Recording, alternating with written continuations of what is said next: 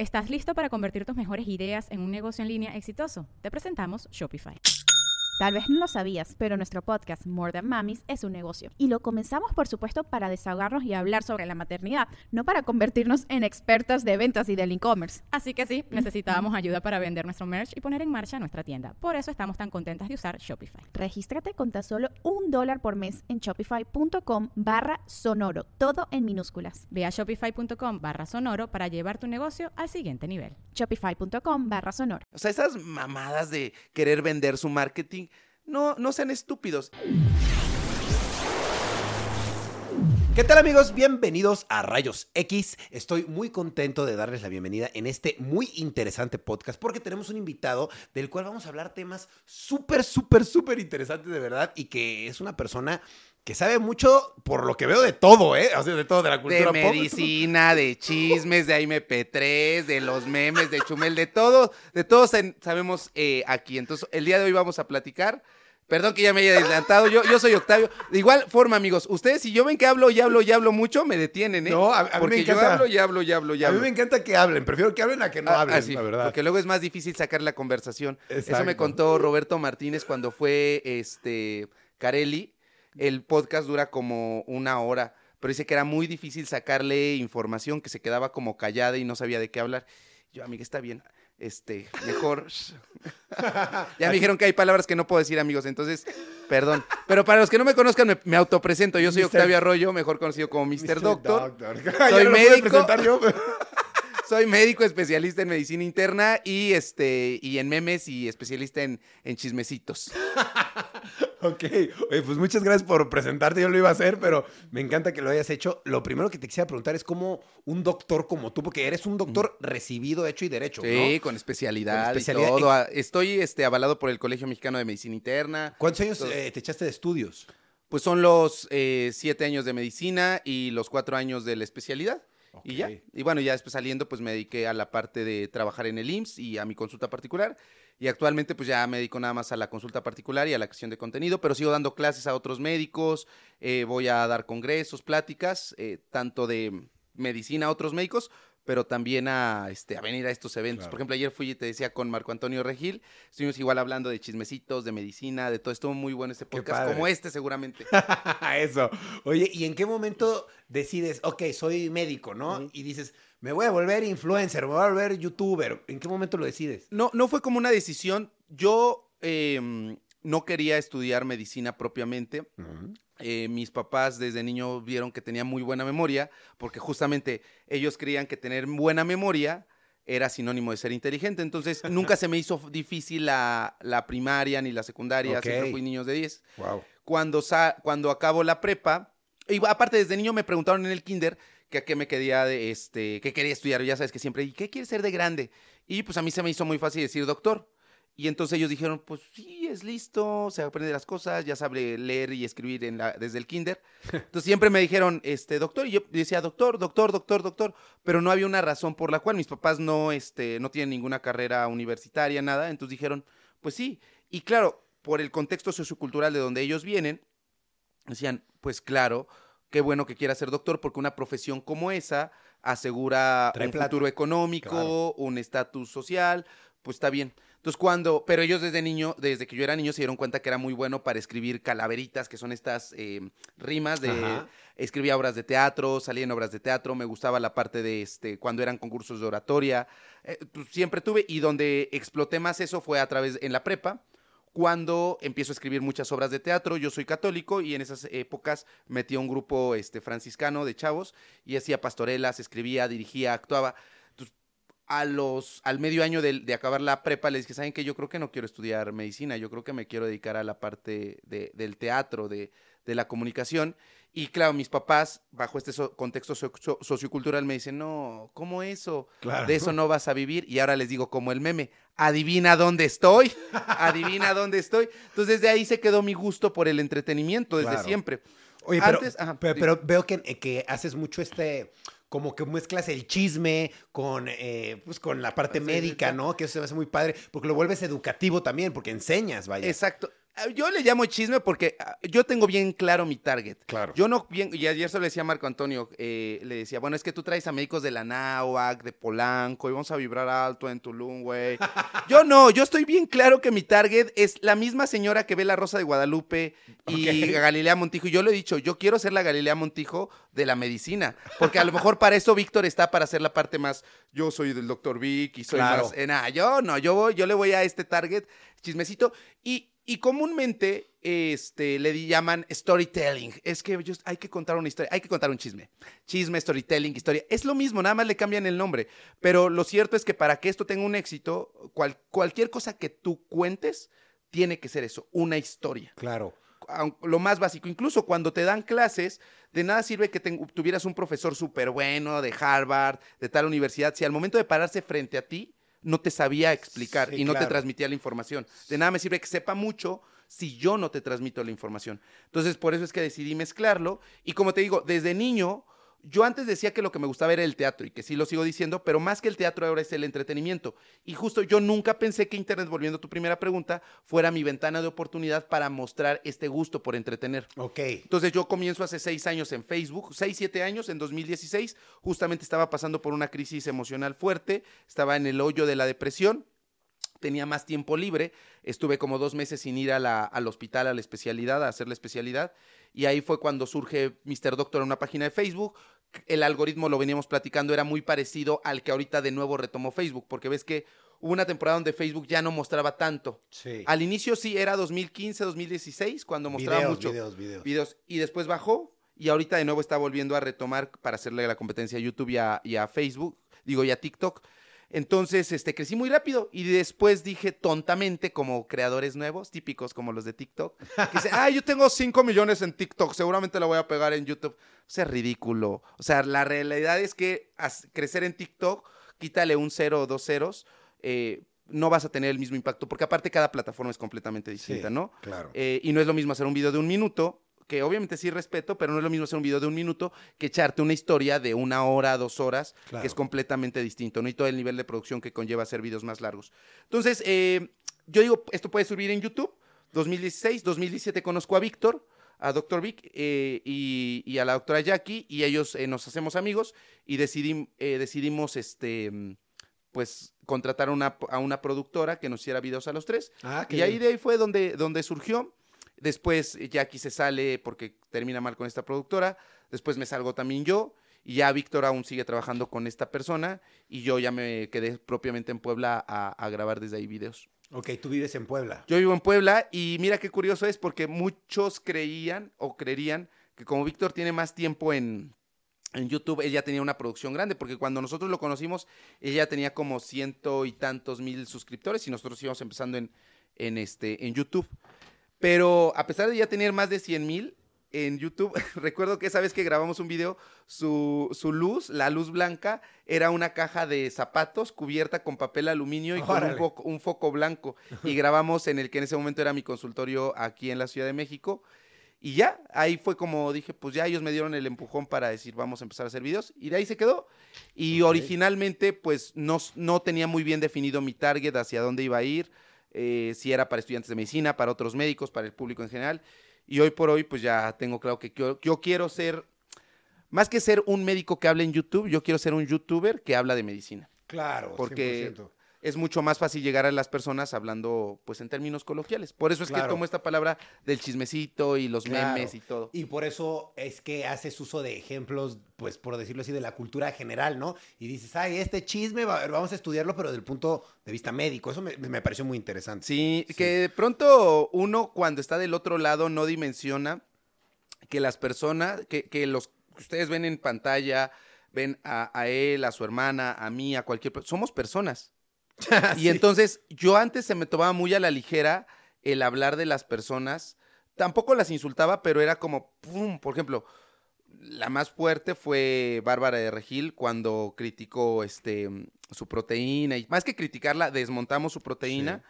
Y es como de me escribe. O por ejemplo, ahorita que estaba viendo lo de los Elliot, cuando hablo de la fibra de La ubicas, no la encontramos en los Elliot, ahí tuve casi casi que hincarme para pedirle disculpas y decirle, no fue contra ti hablar de tu proteína, digo, de tu fibra, Pero, por ejemplo, ahorita que mm, sa- sacó el video y que tomé fragmentos de la entrevista que le hiciste a este.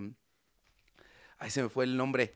Del hermano de Yuya y este. De Fichis. Paulette. y De Sí, Fichis. Pau.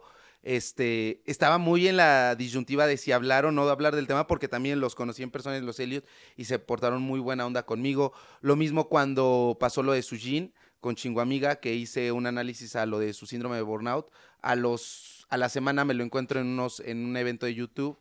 Y este, y ella lo tomó bastante bien. De hecho, nos hicimos Claro. amigos. Este, la mandé a, a un ortopedista que es amigo mío, que ah, curiosamente es maestro de Víctor.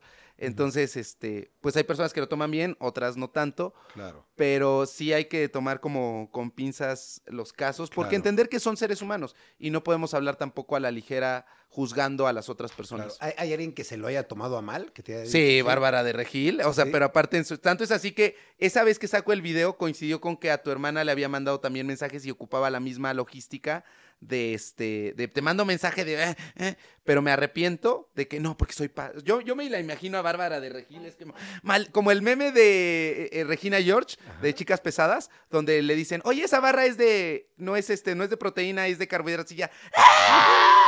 por aquí va a aparecer el meme, así, "Ah". Imagines como, malditas, están hablando de mi proteína. ¡Ah! Entonces se enoja, este, empieza a escribir sobre su libro de las chicas pesadas. Ella en su Instagram manda mensaje, pero como que se arrepiente y dice, no, yo voy a vibrar a Tulum, yo vibro alto, y lo elimina el, vide- el mensaje.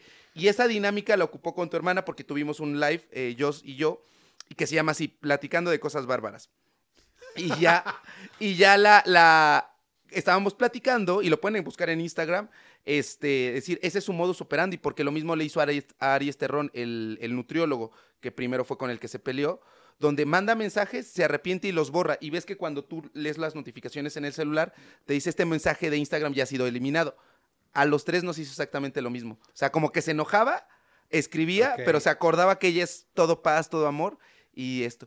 Y hubo otros momentos donde sí me escribía y me decía, pero ya sabes, en esta positividad tóxica, donde te mando todo mi amor, ojalá que esto que estás haciendo te ayude a ser más mejor persona, porque yo ya la había criticado un año antes, porque sacó unas, de- cuando estaba fuerte lo de la pandemia, sacó unas tarjetitas de cloro para evitar que el cloro llegara. Y no seas ridícula, por favor, amiga, cállate.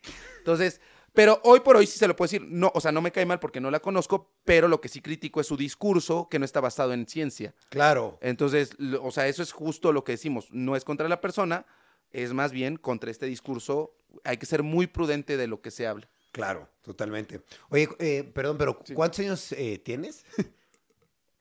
¿De cuántos me veo, amigo? A ver, a ver, a ver. Pues Pues no ya sé. le- yo creo que ya le echaste cuentas por los años de estudio. Que, que Pues me sí. he comido dos. O sea, de lo Ok. que creas, réstale dos. ¿38? No, amigo, maldita sea, ya vi que el Botox no se... Le pones filtro, amigo de producción. No, ¿Cuántos, no tengo cuántos? 38. Por eso me hablas de usted, porque siempre en los Es que mensajes... doctor. Doctor, oiga, doctor. Pues a no, los doctores somos les de la hablo- edad, amigo. Tengo, tengo, tengo, tre- usted, ¿no? tengo, no, se habla de tú. Aquí ya dijimos que no queremos ser doctores, aquí Ok. queremos ser youtubers. Ok. Pues sí, es que yo, yo tengo bien claro que. Ahorita, ahorita hablamos sobre esta, esta, mm, este ego de los médicos. Ok. Pero volviendo a la pregunta concreta, yo tengo 31, vo- digo, voy a cumplir 30, tengo 32, voy a cumplir 33. Ok. En teoría, por mi grado académico, debería de tener más o menos 35, 36. menos, sí. Pero yo no acabé la carrera en 7 años, la acabé en, en 6 años y medio. Y ese medio año me sirvió a mí para, este, ¿cómo se llama?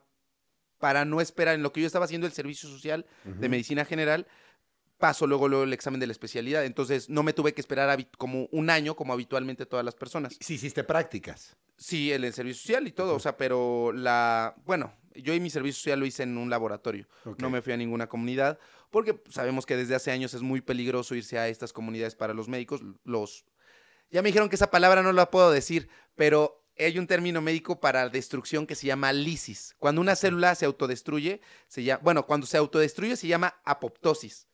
Eh, más bien, si es apoptosis es la autodestrucción. Entonces, cuando quieren, así, se ap- hizo apoptosis o hizo lisis, para que eso no lo va a detectar YouTube y el algoritmo. Entonces, cuando hablemos de esa palabra, se, se hizo autolisis. De hecho, Micha, mu- curiosamente, eh, hay hospitales donde cuando llegan personas con este diagnóstico de intentos, eh, ponen intento de autolisis. O sea, sí lo ponen así yo. Ah, órale. órale. Pero el término lisis aplica más a nivel celular. Pero volviendo a la pregunta original, este debería de tener 35, 36 Órale. años. Pero, y aparte también en la primaria me adelanté un año. Este, te digo que, como siempre era como, o sea, las cosas me quedan muy rápido. Sí, Y claro. como en el sistema de educación de México, lo importante no es que razones, sino que te lo aprendas de memoria, pues entonces dije, ah, este niño así ya, ya se aprendió ya, a Ya lo sabe que sigue. todo. Ya sabe lo que sigue. Entonces eso me adelantó otro año más y Claro. por eso es que estoy en este, en este rango de edad. ¿Tú cuántos años tienes, amigo? Yo tengo 35, fíjate. Ah, pues ya ves si me está hablando de usted. Pero bueno, sí me veo más traqueteado porque siempre los doctores, las guardias, las desveladas. ¿Estás listo para convertir tus mejores ideas en un negocio en línea exitoso? Te presentamos Shopify.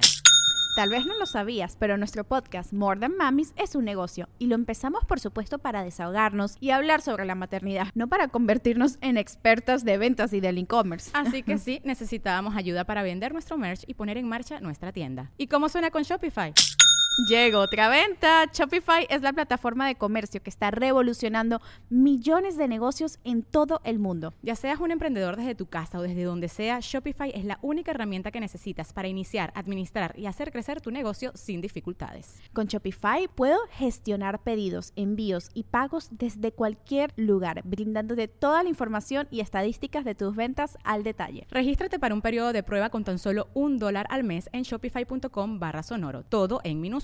Ve a shopify.com barra sonoro para llevar tu negocio al siguiente nivel. Shopify.com barra sonoro. Que, es- que eso te iba a decir, digo, en, en esas guardias y en esas prácticas, eh, ¿te tocó ver algún caso que te impactara mucho, que te dejara así eh, algo muy grabado como doctor? No, o sea, sí hay casos muy interesantes, pero que dijera, ah, no puede ser, esto cambió mi vida. Y ay, no, no sean ridículos. Hay muchos médicos que hacen contenido en redes sociales. Digo, cada quien puede hablar como quiera y de lo que quiera, pero sí hay muchos médicos que se suben a este tren del mame de, ah, yo soy médico y salvo vidas y la salud. Ay, no sean ridículos, creo que no. O sea, ah, tal vez yo lo digo porque como propiamente no era, no es mi pasión la medicina, me gusta, me gusta mucho la medicina, también lo quiero dejar claro.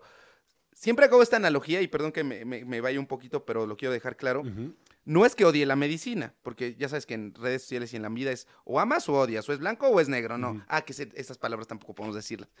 Sí. Entonces acá producción me está diciendo que sí, que no. Y no, pero no me estoy autocensurando, ¿eh? No crean, nada, es más bien por el algoritmo. El punto es que eh, a mí me pasa como antes, eh, cuando hace 100, 200 años que casaban a las parejas y que decías, bueno, tú te vas a casar con, el- desde niño con esta persona. Algo por el estilo me pasó con medicina, me hicieron casarme con ella, pero tuve la gran ventaja, como muchas parejas, que en el camino se terminan cayendo bien. O sea, a lo mejor no es el amor de su vida, pero se caen bien. Entonces, a mí me pasa lo mismo con medicina. Me cae bastante bien, por eso sigo hablando de ella. Eh, la quiero mucho, pero no es el amor de mi vida como el entretenimiento. Eh, y volviendo al- a la pregunta original, tal vez por eso a mí no haya una historia que a mí me, me trascienda. Hay casos muy interesantes. Tal vez contestando a tu pregunta, recuerdo que ah, cuando estaba en el internado, que es este año donde acabando los cuatro años, cinco años de, de la facultad, te vas un año completo al hospital a estar en servicios de medicina interna, de ginecología, de pediatría. Y en medicina interna hubo una señora que estaba ya intubada, que para los que no sepan no se dice entubada, se dice intubada. Entubada es como si el tubo estuviera por fuera cubriendo a la persona. in. Es intubada porque el, el, el tubo va por dentro. Claro. Entonces, Eso no lo sabían. Se intubaba, estaba intubada porque tenía este mm, creo que es sarcoidosis, que es una enfermedad autoinmune que afecta principalmente a los pulmones. Y este, pues ya llevaba varios días, no mejoraba a pesar del tratamiento, ya sabíamos que su desenlace era fatal.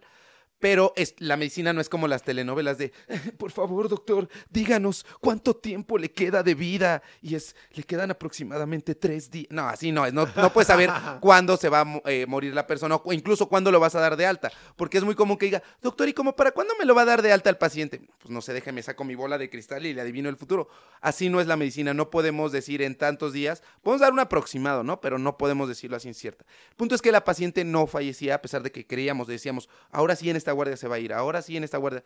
Hasta que mm, eh, su hijo, un, un niño como de cinco años, este, pues fue a despedirse de ella y eh, lo vistieron así con su uniforme quirúrgico, todo, su, su batita, su cubrebocas, su esto. Fue, yo no creo en estas cosas de el alma y de que la persona, pero curiosamente el niño llega se despide de la mamá, este, le- se queda ahí como unos minutos hablando con ella, sale y como a la media hora fallece. Como si esperara que, que se fuera, o sea, despedirse de su hijo, ¿no? Claro. Digo, yo creo más bien que fue como coincidencia, pero como yo no creo, o sea, me- no es que me vuelva insensible, yo creo mucho en que todas las personas tenemos espiritualidad, cada quien la maneja de manera distinta, pero este tipo de cosas como dramáticas no las creo tanto, ni en los fantasmas, ni a, a pesar de que tengo videos hablando sobre historias Claro. de fantasmas. Justo te quería preguntar si tú crees en la existencia después de la muerte, o sea, la vida después de la muerte, o qué pasa después de... de- de- Eh, la no. verdad es que no sabemos qué pasa, no hay algo que lo explique y algo que he aprendido es, a ver, si no le encuentras una explicación, pues para qué te desgastas pensando en eso. Entonces, nunca ha sido un conflicto para mí saber qué va a pasar si me muero, qué va a pasar si... A veces me conflictúa más entender mi existencia actual. Pero afortunadamente hay una película buenísima, de verdad. Yo creo que debería ganar a mejor película del año en los Oscars. Todo al mismo tiempo en todas partes Ah, sí la vi. la escena de las piedras, que dije, esto es una maravilla. ¿Cómo puede ser que una persona con simplemente dos piedras pueda transmitir tanto Sí. Y darle sentido a la vida? O sea, creo que a mí se me hace maravilloso. Ese es el verdadero arte de entretener, que con lo más abstracto puedas mandar un mensaje tan profundo. Entonces, eh, esa película, bueno, para los que no han visto, esta escena son dos piedras.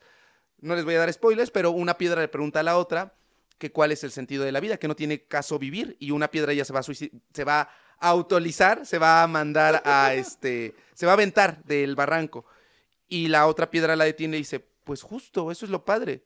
Como la vida no tiene ningún sentido, tú se la puedes dar. Claro. Y es como decir, tienes razón. Entonces, no le veo mayor sentido pre- preguntarme si existe algo después de la muerte o no, pues porque no sabemos qué va a pasar. Lo mejor es disfrutar el que ahorita estamos aquí y, y no pensar en que, ay, no, si me porto bien o si me porto mal, Dios me va a mandar al infierno. En mancos. Claro. El, el, el, este, el infierno y el cielo están aquí. Claro. Y eso se lo digo a mis pacientes con diabetes.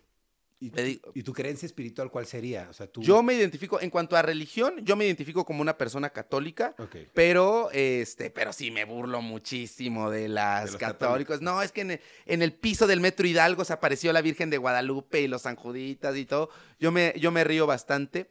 Porque aparte, justamente, así como critico muchas cosas de la medicina porque conozco la medicina de raíz, critico mucho a la religión porque conozco a la religión de raíz. O sea, yo conozco, a- tengo amigos que son sacerdotes de mi edad, este, que ellos muy en el fondo de su corazón se cuestionan cuest- constantemente si existe o no existe Dios. Claro. Entonces yo sé cómo se manejan, digo, no soy el máximo experto, nunca estuve en un seminario, pero sé cómo se maneja todo, todo ahí. Entonces por eso me atrevo también a criticar Sí. mucho eso sobre la religión, Sí. pero me ubico como católico y este, pues porque me gusta mucho la religión católica, o sea, la parte, ve- veo que tú tienes, a, es De Buda? todo, es Buda, sí. es sí. Buda, pero no sé, ¿tú por qué, por qué lo tienes acá? Porque veo que allá afuera también hay muchas Ah, cosas. claro, porque fui de viaje a Asia y la verdad me encantó la religión budista y, la re- y cómo tienen pues, pues todo allá, ¿sabes? O sea, la, la creencia, más allá que, ¿cómo decírtelo? Más allá que la religión en sí, sino la enseñanza que te deja, el estar tranquilo. El la- estilo de vida. El estilo de vida, esa, esa enseñanza a mí me encantó. A mí me pasa algo parecido con el catolicismo, eh, pero más en la, en la parte cultural. O sea, eh, la Navidad, Semana Santa, Pentecostés, todo lo que tiene que ver con el catolicismo en cuanto a cultura me gusta mucho. Porque al final el catolicismo, igual que el cristianismo, es un remix de todas las culturas. Sí, obvio. Viene del judaísmo, viene. Entonces, pues todo es lo mismo. Al final, el objetivo de cada religión es hacer un mejor ser humano. Claro. ¿Tú qué opinas de estos medicamentos naturistas? Mm. Este, ¿Tú crees que funcionan, no funcionan, son buenos, la gente está perdiendo su tiempo? No, miren, eh, la palabra es que ahora se ha tergiversado y se ha, iba a decir, ahí lo censuran, iba a decir, para no decir se han pro- se han. Bueno, que no es lo mismo, ¿no? Porque ayer platicamos si es lo si, si OnlyFans, eh, ay, si OnlyFans es, es, es prostitución o no es prostitución, este, yo creo que no, pero bueno, muchos lo asemejan. Pero volviendo a esto, ah, yo creo que la palabra natural se ha prostituido tanto que ahora, ah, no, pero es que esto, este cojín, amigos, eh, duermes mejor porque es natural, es de plumas natural. Y claro, es más bien mercadotecnia. Entonces, creer que algo por el simple hecho de ser natural es sinónimo de sano, no. Claro. Entonces, porque, por ejemplo, doctor, yo no tomo refresco, yo no tomo, este, ¿podemos decir marcas? Sí, adelante. Yo, este, yo no tomo coca porque este, porque no tengo calcetines, ¿no? Para ponerle como mi marto de baile. No, yo no tengo, yo no tengo coca, este, yo no tomo coca, pero me tomo un litro de jugo de naranja. Un litro de jugo de naranja trae la misma cantidad de un litro de refresco, de la misma cantidad de azúcar. Pero no, pero es natural, doctor, la naranja recién exprimida.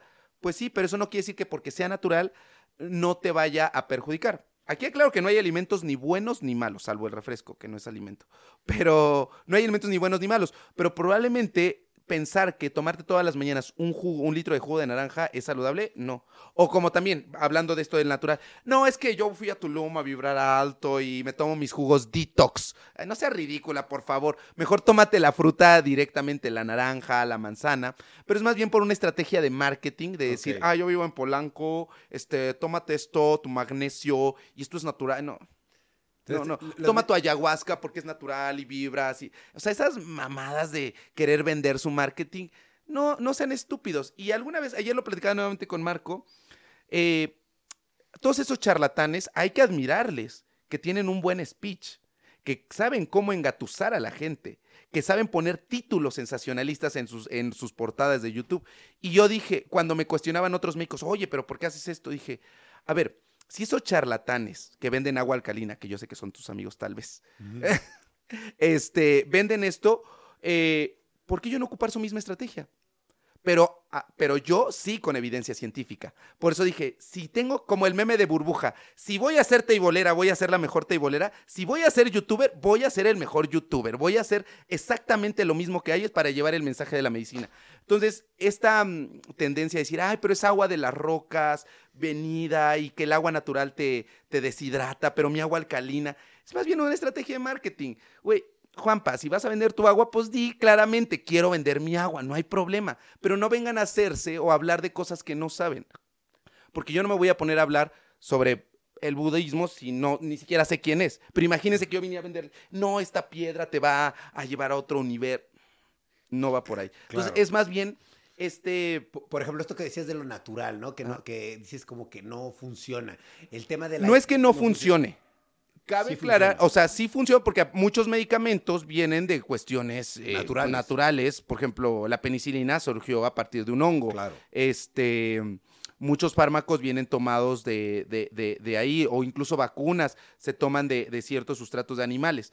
Pero, este, pero el problema es cuando lo tergiversan para engañar a las personas. A eso es lo que a mí me molesta.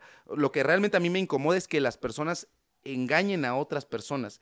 Y esto es desde niño, ¿eh? Te cuento que yo desde los cinco años, eh, señora, si, si alguien de menor está viendo su, esto con sus hijos, mándelos para otro lado, porque me han criticado. Yo desde los cinco años sé que los Reyes Magos son los papás, porque a mí me, me conflictaba mucho pensar, ¿cómo van a venir tres vatos a dejarle regalo a tantos niños en el mundo? Entonces yo estaba chingue, chingue, chingue, chingue, chingue a mis papás hasta que me dijo, sí, cierto, sí, nosotros somos los Reyes Magos.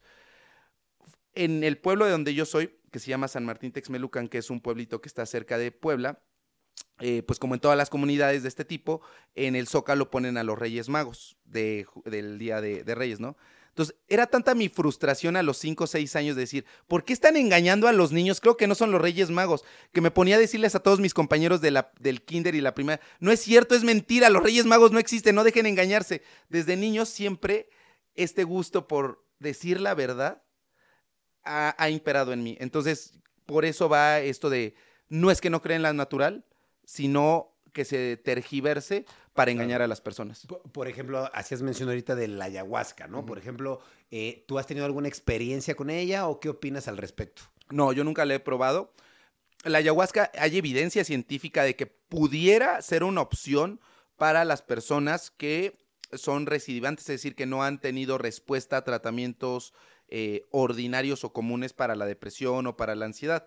Sin embargo, desafortunadamente es una sustancia que no está lo suficientemente estudiada para saber cuál es la dosis, a qué dosis puede provocarte efectos secundarios, a qué dosis sí se ve el beneficio. Hace falta mucho más estudios. Pasa lo mismo con una sustancia muy conocida para la diabetes que es la moringa que sí, e, efectivamente la moringa puede disminuir los niveles de glucosa en la sangre, pero a, una dosis que desconocemos en cada paciente puede provocar daño en los riñones. Entonces, la dosis, al final, eh, una dosis puede ser un medicamento o puede llevarte a ser veneno. Lo mismo con la ayahuasca. El problema de la ayahuasca es que uno de sus efectos secundarios es que produce algo que se llama síndrome serotoninérgico. La serotonina es la sustancia en el cerebro, en términos muy sencillos, que nos da felicidad. Eh, lo que hacen los medicamentos antidepresivos son inhibidores de la recaptura de serotonina como fluoxetina, sertralina, velafaxina y permiten entonces elevar los niveles de serotonina en nuestro cuerpo. La ayahuasca eleva los niveles de serotonina a un nivel mucho más alto. Si la sertralina eleva a la serotonina a 10, la ayahuasca lo va a elevar a 1000. Pero el problema de elevar tan alto la serotonina es que te puede dar un síndrome serotoninérgico, donde la persona se pone muy ansiosa y videos que ustedes pueden encontrar en TikTok este, o aquí en esta red social o donde estén escuchando este podcast, que por cierto, si no se han suscrito, no sé qué están esperando para suscribirse a este canal y darle like y compartir este video si es que les ha gustado. Entonces, este mm, te lleva a, a mucha ansiedad, a sudoración, o sea, te lleva a un punto de serotonina extremo. Que ese mismo síndrome serotoninérgico puede ocurrir cuando se toma una dosis excesiva, por ejemplo, de antidepresivos, sobre todo estos inhibidores de la re- recaptura. Eh, pero por lo menos con los eh, antidepresivos comunes sabemos a qué ¿Cuál? dosis va a pasar eso. Claro. Con las ayahuasca no. Claro. Y, y te puedo decir que en la experiencia personal, yo eh, por tercera ocasión en mi vida estoy tomando desde hace seis meses aproximadamente nuevamente eh, antidepresivos. No tanto como antidepresivos, sino como neuromodulador porque tengo síndrome intestino irritable, en términos sencillos colitis. Y los inhibidores de la recaptura de serotonina son parte del tratamiento de esta condición. Eh, como yo ya venía tomando terapia, venía haciendo ejercicio todos los días, tenía una alimentación adecuada, estaba durmiendo bien, a diferencia de los otros dos episodios de depresión que tuve, uno en la residencia y otro en el internado, ahorita estaba en un momento muy bien de mi vida. En su momento cuando los tomé no vi el beneficio máximo de los antidepresivos, pero ahorita que ya estaba con el demás tratamiento, terapia, ejercicio, adecuada alimentación, dormir súper bien, cuando me tomé el, el- el primer día el, el antidepresivo, fue, yo, yo lo asemejo como esta, estas escenas de Doctor Strange, donde ves que la, la toca la- la- esta peloncita, el personaje que lo toca, y ¡fum! como que se transbota, y podría ver las cosas desde distintas. Así me sentí. Fue como decir, si me mandan un insulto, es como agarrar el insulto, decir, "Mm, no me molesta. O sea, como las cosas negativas, ¡pum! ¡pum! Ok. Eh, con mi pareja estuve prácticamente a partir de ese momento dejé de discutir. Ya no discuto. Es como que la vida me cambió bastante para bien. O sea, ya lo venía perfeccionando. El tomar emociones, la parte con- cognitiva conductual con la terapia la, lo perfeccioné, pero con el antidepresivo fue mucho más rápido, a pesar de que no lo hice con la intención de, de mejorar acá Claro, o acá, fue para ayudó. mejorar lo de acá, pero tuvo ese, ese beneficio. Por eso es que la ayahuasca, muchos de los que la toman, volviendo al tema, es que, claro, yo después de la ayahuasca pude perdonar y reencontrarme. Güey, sí, pero eso lo pudiste haber logrado con terapia. O sea, es, es lo mismo, es como las personas que dicen, ay, es que este, tengo la glucosa muy alta en 500, me voy a poner insulina. Pero ¿de qué sirve si que te pongas insulina si no aprendiste a comer? ¿De qué sirve que te pongas ayahuasca o antidepresivo si no aprendiste a controlar tus emociones y pensamientos? Y eso se logra con la terapia. Por eso, amigos, vayan a terapia, no estigmaticen a la salud mental. Claro. O sea, eh, tú dices que 100% es necesario tomar terapia independientemente de la ayahuasca, porque la ayahuasca sí te puede dar una solución, pero no es permanente. ¿no? Sí, si no sabes controlar, porque yo, yo imagino por todo lo que he escuchado de, de los testimonios de la ayahuasca es que dicen, güey, te abre la mente. Y dije, claro, o sea, pasa lo mismo que me pasó a mí con la sertralina, porque tienen un- una base científica muy similar de cómo actúan en el cerebro ambos. Entonces, yo recuerdo cuando tomé, o sea, las cosas que pasaban, yo podía verlas. Parece mágico esto, pero es como si estuviera viendo acá al productor y de pronto a su vez pudiera girar y ver su espalda y decir, ah, estoy viendo desde otra perspectiva la vida. Claro. ¿Qué es lo que pasa con la ayahuasca? Que muchos narran esto. Es que ahora comprendo muchas cosas, pero de nada sirve si no aprendiste a, a- a hacer como... Es como cuando tomas una semilla del ermitaño en Dragon Ball, o sea, que te da mucha energía, pero si no sabes, entre, si no entrenaste previamente, de nada te va a servir. Se va a ir, Esas- ok. ese, ese poder se va a ir. Ok. Oye. ¿Tú veías Dragon Ball, amigo? Sí, claro, ¿Cuál era tu personaje? fan. ¿Super fan? Súper fan. Ah, vamos a preguntarle, ¿qué tanto sabes de esto? ¿Cómo se llama el maestro? ¿Recuerdas que el maestro Roshi Sí. era compañero de Son Gohan, el abuelito de Goku? De- correcto, sí. ¿Cómo se llama el maestro de los dos? Porque los dos tenían un maestro, Ah, ¿recuerdas? Ay, wow, esa sí no me la O sé. sea, y esto está, eh, eh, y esto sale no en, no en el manga, sino en la caricatura, en Dragon Ball normal. en Dragon Ball normal. Uy, wow. Sí, recuerdas que eran, tenían un maestro. Sí, sí, sí. Ese maestro, gracias a ese maestro, metieron por primera vez a Pícoro, a Pícoro a, a lo, lo guardaron. Porque recuerdas que Pícoro Ah. surgió. Pícoro era viejito cuando Sí, aparece sí, sí. y lo que él buscaba era la juventud eterna. Mira, me acuerdo hasta cómo era. Tenía un traje Ajá. negro, un pelo Ajá. blanco. no, ese es, no, ese es el maestro. Ah, es el maestro. el Roshi. Cierto. El que Roshi que se disfraza Oh. en, en Yuki-chan. ¿Yuki-chan así se llamaba? No, ese era el disfraz Ah, del el maestro disfraz. Roshi. Pero, ah, no me acuerdo cómo se llama, ¿eh? A ver, dejen los comentarios. Vamos a dar un par de segundos para que pongan. ¿Listo? Comenten, comenten y denle like. Se llama Mutaito. Oh, ¿Te wow. acuerdas? No. No, no Bueno, ¿te eso. acuerdas que encerraron a Pícoro con una técnica donde tenían que hacer esto para Sí. meterlo en un termo? ¿Cómo se llama la técnica? Ay, no me acuerdo, pero en un frasquito. Mafuba. Mafuba. Ah, ¿verdad? Wow, ¿Te acuerdas? eh? Tienes una gran memoria, ¿eh? No me cabe duda. Entonces, a ver, ¿qué otra, qué, otra, ¿qué otra cosa? A ver, vamos a preguntar otra de Dragon Ball. ¿Cómo se llama la hija de, de este, Krillin y número 17? Ay, wow. Ah, no, no sé. Aaron, algo así. Maron. Maron, Maron. Maron. así. Maron, así es. sabía. Muy Bueno, bien. te voy a preguntar. otra- A ver, a ver, tú pregúntame ahora tú. Yo te quería preguntar otra cosa de medicina, pero. A ver, tú, aquí, eh, antes de entrar aquí estamos hablando de AMP3. Like si tú también eres gorilover. Aquí somos gorilover, somos casi 23, 23 casi 24, que somos fans de, de AMP3. Eres, eres fan de me estabas Sí. diciendo. Oye, ¿tú, tú sabes de la restricción de tabaco que hubo hace poco. Sí. Es una gran noticia. Yo quería saber tú qué opinabas eh, de, esto. ¿Está bien que estén restringiéndolo o no? ¿Tú qué opinas? Es que, Es no, es que no se puede prohibir nada, más, más que prohibir por sí mismo. O sea, creo que es una estrategia necesaria. No creo que sea la mejor, porque prohibir nunca va a ser la opción. Porque lo prohibido se hace mucho más anhelado. Pero eh, entiendo que cuál es el objetivo de esta ley.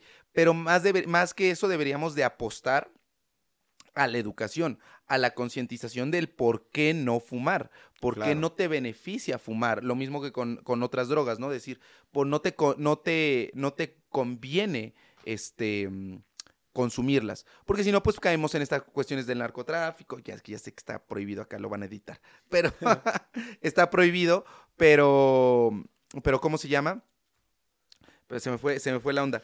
Pero la, la, pero lo ideal es que sí. O sea, está, está de cierta manera adecuado que, que lo hayan prohibido el, el tabaco, pero deberíamos apostar más bien a la concientización de por qué lo ideal es mejor no fumar. Ok. Pero yo sí lo veo de manera adecuada, sobre todo porque el tabaco no solamente afecta a la persona que lo está fumando, sino los fumadores pasivos Claro. también se pueden ver afectados por todo esto. Claro. Oye, ¿y qué opinas del azúcar? Porque ¿Del el azúcar? azúcar está matando, se supone que ahorita muchísima gente, eh, están prohibiendo mucho, le están poniendo sellos a toda la comida, exceso de, de azúcar por todos lados. ¿Tú qué opinas? El azúcar no es mala. no es malo. El problema es la cantidad y el problema es que no sepan de diferenciar entre el azúcar de un plátano o de una manzana, que son cosas que podemos encontrar de forma no procesada en la naturaleza.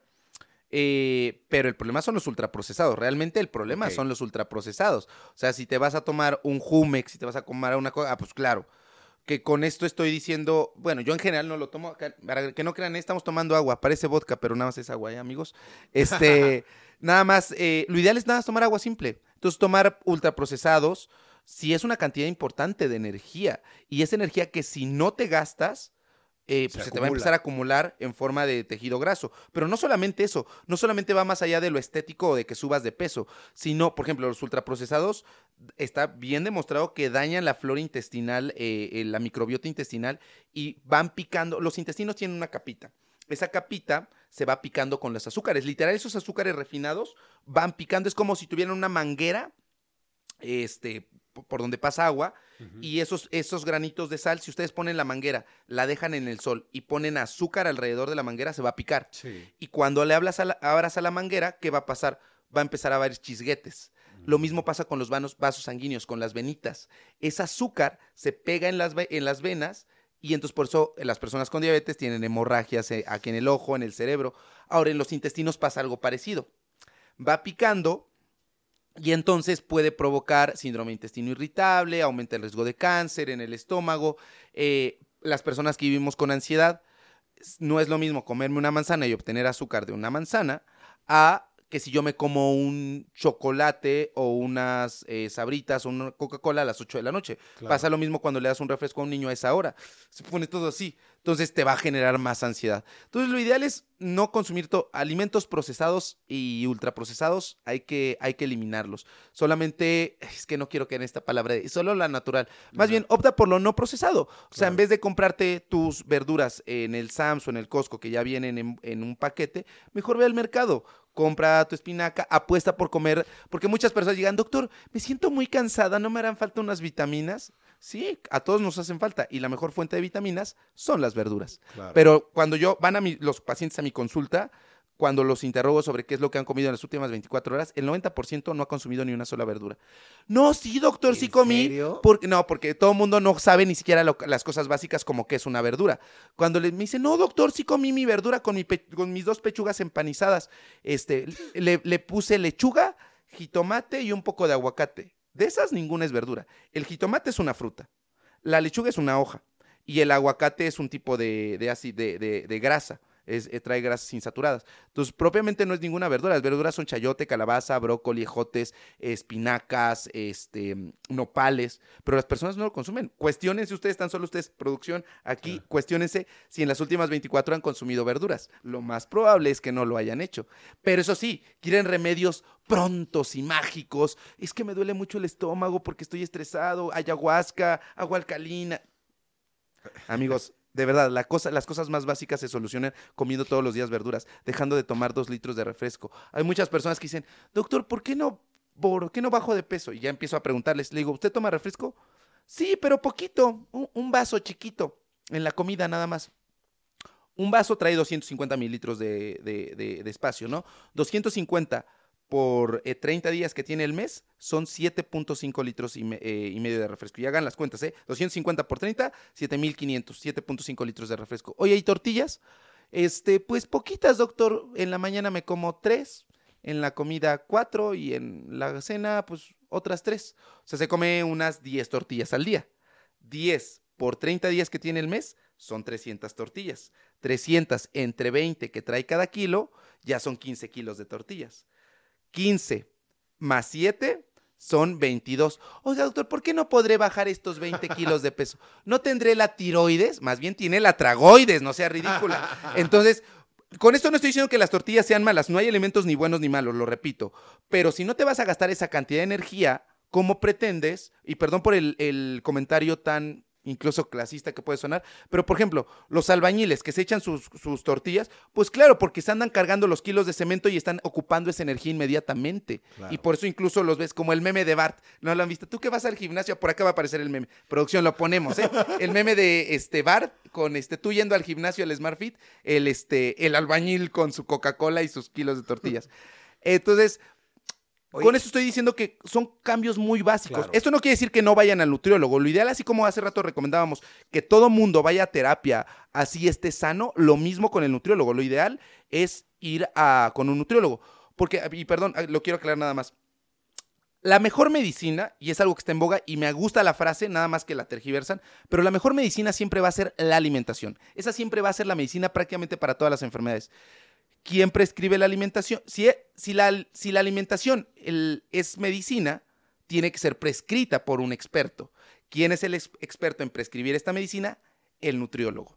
claro. Entonces, cuando me dicen, el plátano es malo para un diabético, en primer lugar, no se dice diabético, se dice persona que vive con diabetes. Y en segundo lugar, una persona con diabetes puede comer un plátano, dependiendo, claro, si trae glucosas en 300, 350, probablemente comerse un plátano en ese momento no sea lo más adecuado. Ok. Por eso se tiene que prescribir. Yo puedo tener a 10 personas que viven con diabetes, pero no a las 10 les voy a dar la misma medicina, no les voy a dar a las 10 metformina o insulina. Cada paciente con la misma enfermedad se tendrá que individualizar.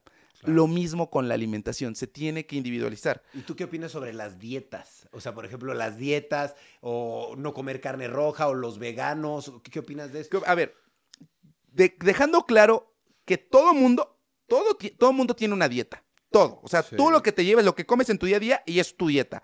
Adecuada e inadecuada es tu dieta. Entonces, decir, yo es, eh, ahora está en boga estos nutriólogos, sobre todo los de Polanco y los que les encanta vivir. Es que yo soy nutriólogo antidieta. Güey, todos hacemos dietas, no sea ridículo. O sea, malas o buenas o inadecuadas o adecuadas, todos hacemos dietas. Pero aquí el punto es venderte en esto de yo hago dieta keto, que tortas, que tamaño, no, no sea ridícula. es dieta keto. La dieta keto es una dieta baja en carbohidratos. Y los carbohidratos, pues sí aportan una cantidad importante de energía pronta. Y obviamente una persona que practica una dieta keto es obvio que va a bajar de peso, pero porque está bajando las calorías. La gasolina que se está echando es menos a comparación de la que se venía echando. Pasa lo mismo con los licuados de Herbalife. Es que yo con los licuados de Herbalife bajé de peso. Pues claro, si te tragas un licuado en la mañana y uno en la noche y solamente haces una comida al día, es obvio que la cantidad de energía que consumes es menos. Si en la mañana en vez de tomarte tu torta de tamal con tu champurrado, ahora te tomas un licuado, pues es menos cantidad de energía la que te estás consumiendo en comparación de lo que venías. Es obvio que vas a bajar de peso. Entonces no hay una dieta mágica. No es como que, ay, yo hice la dieta este keto, a todo mundo le va a funcionar. Ve con el nutriólogo. Pero, ok, no tienes varo para ir con el nutriólogo porque, ay, doctor, pero o voy con el nutriólogo. O, nah, tienen sus iPhones y tienen sus cosas para. Son ridículos, claro que sí. Partiendo que lo más importante que tiene un ser humano es su cuerpo. Entonces, si es tu cuerpo, como es tu cuerpo, tu decisión, decide ir con el nutriólogo. Entonces, no, no escatimes en eso. Más bien es la flojera y la falta de cultura. Entonces, mejor ve con el nutriólogo. Si no le creas a tu coach de TikTok, es que yo soy coach nutricional y yo vendo mi proteína como Bárbara de Regil. no, amiga, no. O sea, ve con un nutriólogo, ve con un entrenador. Si no puedes, porque no tienes varo, como te decía, Empieza con cosas tan básicas como comer todos los días dos veces verdura, muy conscientemente. Abandona los juguitos, los refrescos, mejor toma agua simple. Evita consumir productos procesados. Trata de que todo sea eh, este, no me gusta la palabra, pero lo más natural posible. Cómprate dos huevos, tres huevos en la tienda, cocínalos con opalitos, en la mañana hasta un jugo verde, un café sin azúcar, sin esplenda, sin nada. En la comida igual, puedes comerte, en vez de comerte las pechugas empanizadas, cómete las asadas o a la plancha, ponle un tazón de verdura servido, el arroz mejoras lo blanco, en vez de agua de Jamaica con edulcorantes, agua simple en vez de hacer tus plátanos con crema, el plátano solito. O sea, lo menos procesado posible, eso va a ayudar bastante pero son cosas, por eso ponía el ejemplo hace rato de cosas tan abstractas como el, la Coca-Cola y los, las tortillas. O sea, esos 20 kilos que quieres bajar, probablemente no los bajas porque te estás echando 7 litros de refresco tú solo al día. Claro. Y entendemos que esto es energía que no me estoy gastando. Porque te puedo decir que, por ejemplo, yo en ocasiones cuando no puedo, que, que voy a entrenar y no me dio tiempo de comerme algo, me como media, este, media bolsita de panditas que pues, son ultraprocesados, pero que es energía que inmediatamente, ¡pum!, me voy a gastar el día que me toca pierna. A los 30 minutos ya estoy ocupando esa energía. Pero hay que entender, digo, el manejo de la obesidad no es tan abstracto como lo estoy explicando ahorita. Tiene mucho más vías y es más complejo el problema de la obesidad. Pero en términos muy abstractos, es, te estás poniendo más gasolina de la que te estás gastando y esa gasolina se te va a empezar a acumular en tambos. ¿Y qué pasa con la gasolina cuando se acumula? Con que venga un cerillito, ¡pum! Explota todo y viene diabetes, hipertensión y ahí venimos con, ¿por qué Dios me castigó? Mangos, te castigo acá y aquí los pecados se pagan. Porque Dios se los lleva, amigos. Porque bienaventurados los que siguen tomando refresco, porque pronto verán el reino de Dios. si antes no se quedan ciegos por la retinopatía diabética.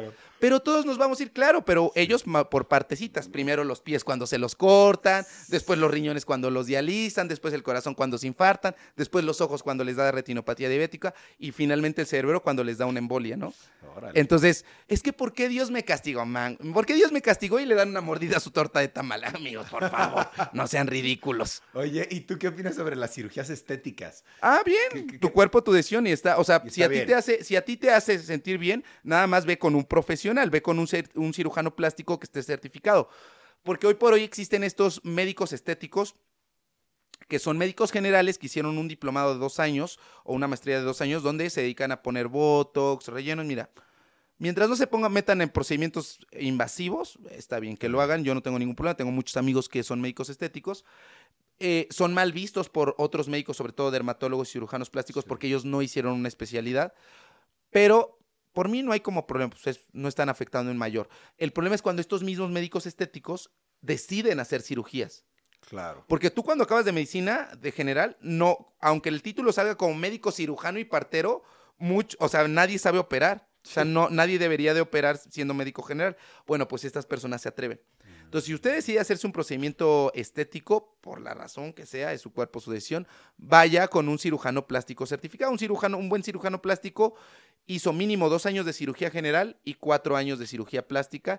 Y hay algunos que hacen otros dos años en alguna parte del cuerpo. Por ejemplo, todo el mundo cree que un cirujano plástico solamente se encarga de la parte estética. Pero, por ejemplo, hay cirujanos plásticos que se dedican a su especialidad, se llama mano, y se encargan de reconstruir los tendones y todo esto de la mano. Em, cirujanos plásticos especialistas en cuestiones oncológicas. Por ejemplo, las personas que se le eh, que, con cáncer de mama, que se las tienen que quitar, pues ellos se especializan en esta parte. Entonces vayan con un cirujano plástico especializado, pregúntenle a su médico, ¿tú eres cirujano plástico o eres cirujano estético? Si es cirujano estético y las quiere operar, salgan de ahí. Tiene que ser cirujano plástico. Ustedes pueden poner, pues, entren a...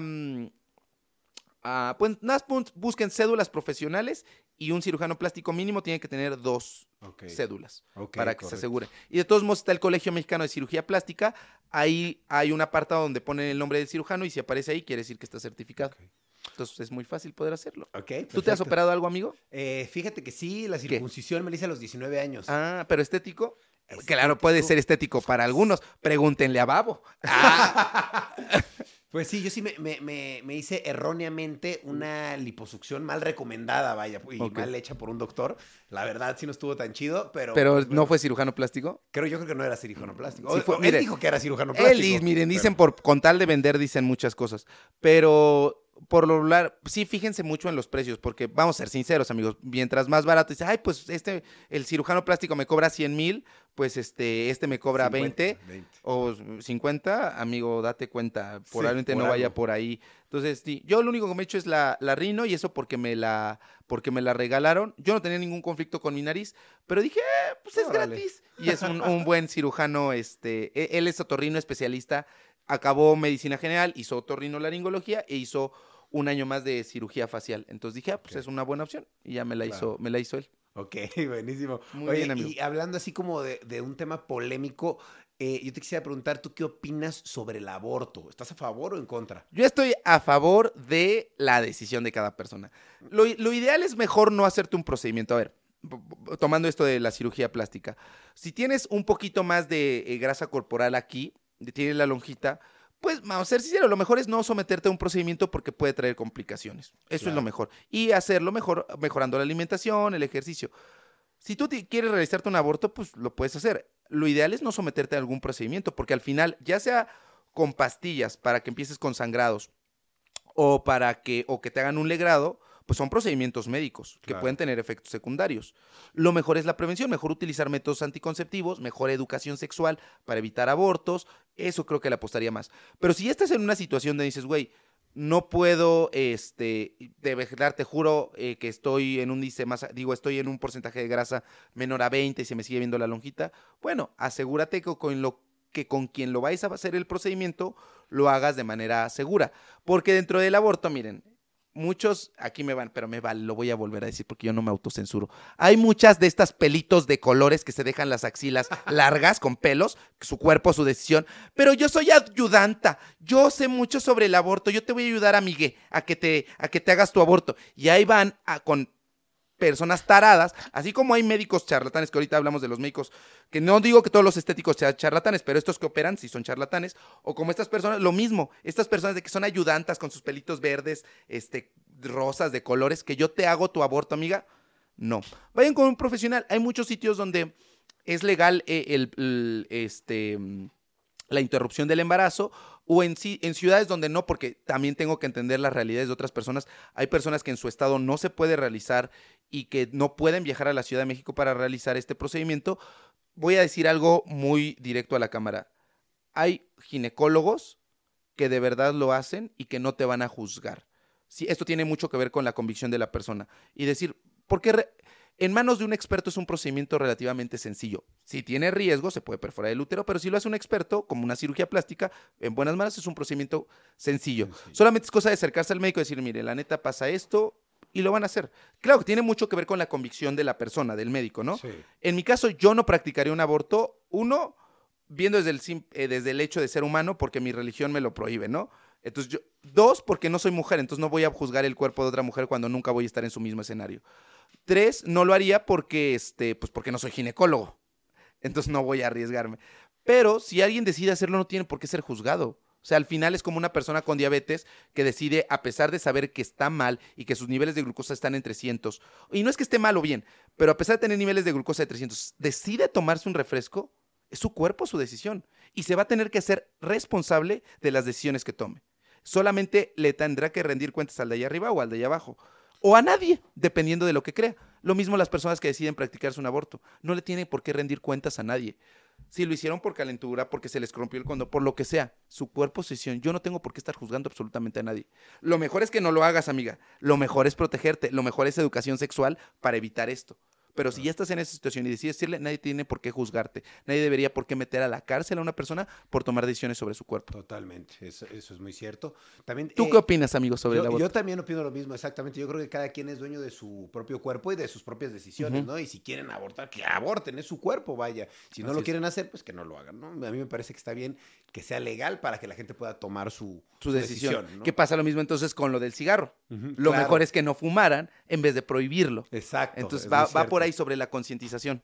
Pero difícil, ¿no? Difícil. Difícil, a pero eso. volvemos a lo mismo, es educación. Claro. Por eso cuando dicen, es que yo lo... Hashtag aprende en TikTok. Ay, no sean ridículos, en TikTok ni en YouTube se aprende. Un video de YouTube no suple una consulta médica, no suple... Vayan a su médico. Es que yo lo vi en un TikTok, mangos. O sea, no, no crean en esto. Vayan a una consulta médica. Un video de YouTube no suple una consulta médica.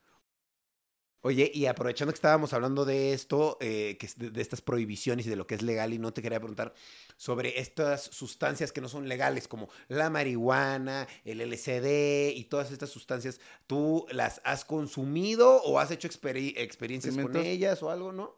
Nunca, No. y de verdad no tendría nada. Me gustaba mucho, ese sí me gusta. Y lo estábamos platicando aquí antes de entrar. Pero ya no, ya le bajé de parte, sobre todo porque tengo que ser muy congruente con lo que predico y genuino, más que por quedar bien con las demás personas, lo hago por mí el ya no consumir eh, alcohol. Tiene bastantes meses que no, que no me emborracho. Pero fuera de ahí, de verdad, nunca, ayer lo creo que lo platicábamos co- con Eric, no, no este, no, nunca he consumido marihuana, nunca he fumado nada, ni cocaína, ni marihuana, ni nada. ¿Y qué opinas de que yo, de- de miren, la verdad es que yo antes era muy em, estigmatizante y si era como, ay, pinche marihuano, mi-". No sé, hace como 10 años, 15. Pero al final pasa lo mismo que con el aborto, o sea, su cuerpo, su decisión, si decide una persona hacerlo, pero que se haga responsable de sus decisiones. Sí entender que el consumo de marihuana está bien demostrado científicamente que aumenta el riesgo para generar otras adicciones. Y que a pensar de que, ah, no, es que con la marihuana yo pienso más, pues pasa lo mismo que con el alcohol. Con el alcohol te desinhibes y eres más tú. Pero entonces las consecuencias que puede llegar a traer el consumir un exceso. Y el sí entender que estas drogas lícitas son la puerta de entrada para las otras. Pero quien decida hacerlo, miren, pero que se haga responsable, ¿eh?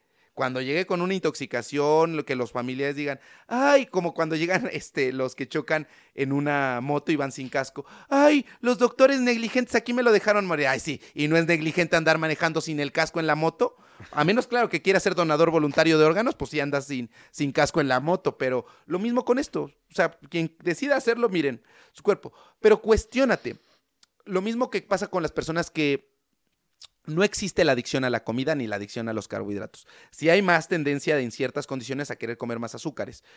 Pero cuestiónate, ¿realmente tienes hambre o es ansiedad?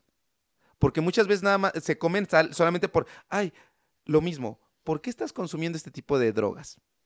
¿No será que quieres solucionar algo más y que le estás buscando el refugio en estas sustancias? Amigue, deconstrúyete. O sea, ¿tú crees que la gente lo hace por buscar una solución a otros problemas? Sí, yo, yo, la, la gran mayoría de personas que toman, porque aparte, o sea, vamos a ser sinceros, la gran mayoría que, que consumen estas sustancias y que no las controlan y que las llevan a otro punto es porque se quieren sentir bien, o sea, fumarse el churrito y echarse esto es porque, ah, para relajarme. Te puedes relajar con el ejercicio. Claro. No logras relajarte a simple, es que con esto duermo bien. ¿No estás durmiendo bien? ¿Por qué no estás durmiendo bien? ¿No será acaso que tienes un trastorno del sueño asociado a alguna otra conducta emocional? De hecho, el especialista en tratar adicciones es un médico general, especialista en psiqui- psiquiatría, subespecialista en adicciones. Si tú tienes alguna adicción, porque eso lo comenté hace un par de días en, en, en Twitter, que, que una chava se quejaba, ¿cómo es posible que no me dejen disfrutar un cigarro en la vía pública? Amiga, ¿cómo es posible que en un rato no puedas dejar de fumar? Si no puedes dejar de fumar, entonces ve con un psiquiatra. Y no en mala onda, porque no hay que estigmatizar la salud mental. Si no puedes dejar de fumar un ratito donde está prohibido y no necesitas, como Bob Esponja, me pone el meme, lo necesito. Si lo necesitas, entonces ve a terapia, amiga. ¿Por qué no lo puedes dejar? ¿Por qué no puedes dormirse en un churrito? ¿Por qué necesitas sentirte bien fumando coca, este, inhalando cocaína? Claro. Amiga, respóndete tú solamente, tu cuerpo, tu decisión. Oye, eh, yo el otro día estaba viendo las noticias, estaba Ajá. viendo sobre la cura del cáncer, que decían Ajá. que ya, que ya estaba, que por qué no lo comercializaban. Es que el cáncer se cura, amigo. Era lo que te iba a preguntar. ¿Existe cura del cáncer? Claro, y para la gran mayoría, si se detecta a tiempo. Ok. Los cánceres más frecuentes en el mundo son, en primer lugar, pulmón, en segundo lugar, mama y en tercer lugar, colon. Eh, ahí entra por ahí próstata, pero estos son. Salvo el cáncer de pulmón que se diagnostica desafortunadamente en el 80% de los casos ya en estadio 4, en estadio final, el cáncer de mama se puede diagnosticar de manera temprana. El cáncer de colon también se puede diagnosticar de manera temprana. Por eso es tan importante que todas las mujeres por arriba de 40 años se hagan una mastografía. Si se diagnostica en un estadio 1, 2, incluso en algunos subestadios del 3, este, mm, se puede curar. Puede curar. Pero sí, y también el cáncer se puede prevenir. ¿Sabías tú que la principal causa de cáncer cervicouterino, que es un cáncer muy frecuente también aquí en México, el segundo tipo de cáncer más frecuente en mujeres en México y en muchos países de Latinoamérica, es el virus del papiloma humano? El virus del papiloma humano es la principal causa asociada a desarrollo de cáncer cervicouterino. El BPH se puede prevenir vacunándose, por eso vacúnense contra el BPH. Antes, hasta hace unos 10 años, la vacuna solamente era para aquellas, solamente mujeres que no habían iniciado vida sexual activa. Por eso se ponía entre los 10 y 11 años. Pero hoy por hoy se sabe que incluso aunque ya tengas BPH, ponerte la vacuna antes de los 45 años, seas hombre o mujer, disminuye dramáticamente la, la probabilidad de que ese BPH, virus del papiloma, se transforme en cáncer. Entonces, si tú, aunque tengas BPH, te puedes poner la vacuna. Acude con tu ginecólogo o con tu urólogo, porque el BPH, aunque es raro en los hombres, podría desencadenar cáncer de pene. Pero, por ejemplo, si tienen este, ah, perdón, podría desarrollar cáncer de nepe. Pero eh, si, pero si, por ejemplo, el BPH está en la garganta, podría dar cáncer de laringe. Entonces, eh, sí se puede prevenir el cáncer. O sea, estamos hablando, el cáncer de próstata se puede prevenir si la persona deja de fumar. El tabaquismo aumenta en los hombres hasta 10 veces más en la probabilidad de cáncer de, próstata. El cáncer eh, de colon se puede diagnosticar si a partir de los 10, de los 50 años todos nos hacemos una colonoscopía cada 10 años. Entonces, o al menos una sangre ocultenés, es decir, una prueba de popo para ver que no haya sangre ahí. En el caso, por ejemplo, de cáncer de mama, si tu mamá o algún familiar directo como tu mamá o tus hermanas tuvieron cáncer, no sé, a los 45, no te esperes hasta los 40. Desde los 35, 10 años antes, empezar a hacer esto. Si tienes factores de riesgo como alteraciones genéticas, como los BRCA, que son estos genes que tiene Angelina Jolie y que por eso se las rebanó, esos genes aumentan el riesgo. Obviamente no todo el mundo se puede hacer una, un estudio eh, genético para hacerlo, pero por ejemplo hay ciertos factores de riesgo para aumentar el riesgo de cáncer de colon. Eh, los eh, afroamericanos, los descendientes, este, más bien los africanos, porque no puedo decir la raza negra, porque ya me dijeron que no se puede, y que aparte no es, la, no es el término correcto, ni raza ni negro. Pero bueno, este grupo de personas como eh, Boseman, el protagonista de Pantera Negra, por eso le dio a los cuarenta y tantos eh, el cáncer de colon. Ellos, este grupo de personas, tienen mayor riesgo de desarrollarlo.